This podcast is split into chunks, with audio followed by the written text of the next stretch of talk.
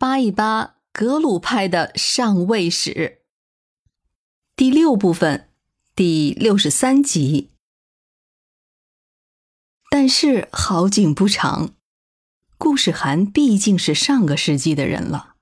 虽然他成名很早，但是到他控制西藏的时候，就已经是六十一岁的老人了，并且此后他一直住在拉萨。这多少对身体也是有些影响的吧。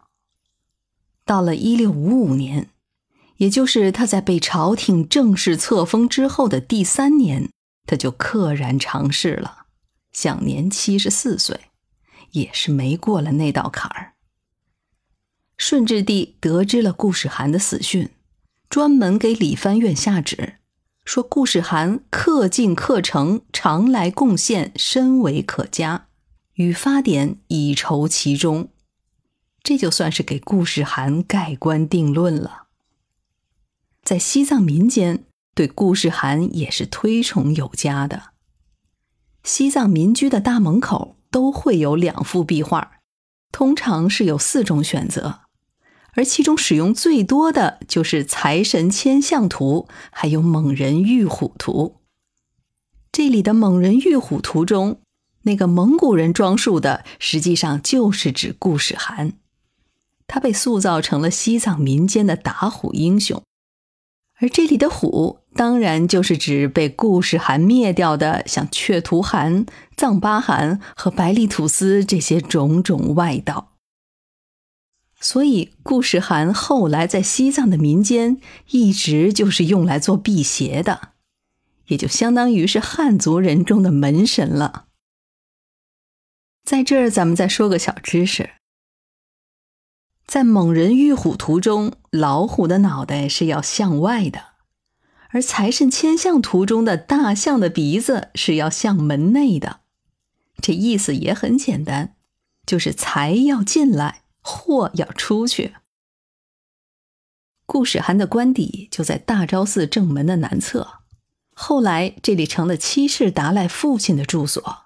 叫做桑珠坡章，在今天北京路的边上，距离小昭寺不远，它还有一处别院，叫做甘丹康萨，这是五世达赖送给他的私人住宅。顾世涵就是在这里过世的。说起来也有点悲凉，顾世涵当时是一个人在拉萨的，他一共有十个儿子，临终之前却一个都没在身边。顾世涵身后，在继承人的问题上，他的几个儿子也是争执了许久。本来顾世涵和武士达赖的意思都是要他的长子达延鄂齐尔继承汗位，但是其余的几个儿子可不是很认同。主要的原因还是这个达延鄂齐尔的战功太少了。其实这也不怨他，他基本上一直都是在父亲的身边。顾世涵占据西藏之后，他很长的时间都待在西藏镇守当雄，而青海那边的战局都是他一众的弟弟给打下来的。就这样闹腾了差不多有两三年之后，达延鄂齐尔才继承了父亲的职位，简称为达延汗。在这儿要注意的是。这个达延汗跟一百多年前的那个蒙古大汗可不是一个人，千万别搞错了。五世达赖后来给这位达延汗赠了一个名号，叫做丹增多吉杰布。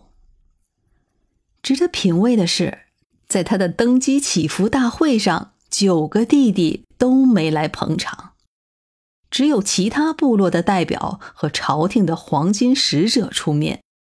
可见这弟兄之间的关系有多僵。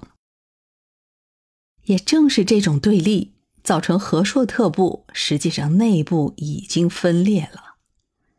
达延汗这一支驻守西藏，也就成了事实上的西藏派，而青海的八台吉自然就是青海派了。青海派的势力显然是要高过西藏派的。可是韩王之位却是在西藏派中传承，这怎么看都能想到这是个隐忧啊。顾世涵死后不久，青海辖境的这八台籍又被分为了左右两翼，这也是蒙古部落惯用的方式。这在前面听到过很多次，但是在达延汗时代又出现，这多少也有兄弟们不服管教的意思。划分的结果就是从西宁西边的东科尔寺起，沿着黄水上游青海湖。布哈河和额济纳河为界，东北为左翼，西南为右翼。像海北、柴达木、甘青交界，还有额济纳河流域，都是在左翼；而黄河南岸、海南、玉树、果洛等地都是在右翼。相对来讲，右翼的势力更强，他们占据的地方也更富有。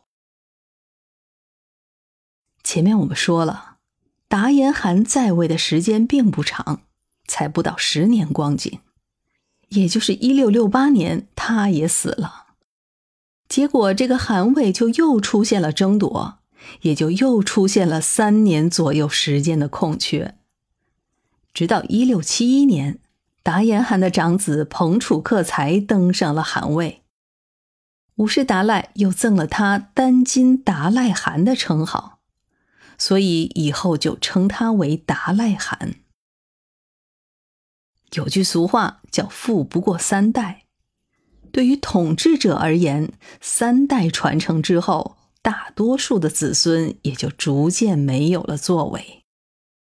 我讲过几个专辑了，就藏地而言，除了吐蕃时代的祖孙三法王，其他的统治者家族大多是逃不开这个霉运的。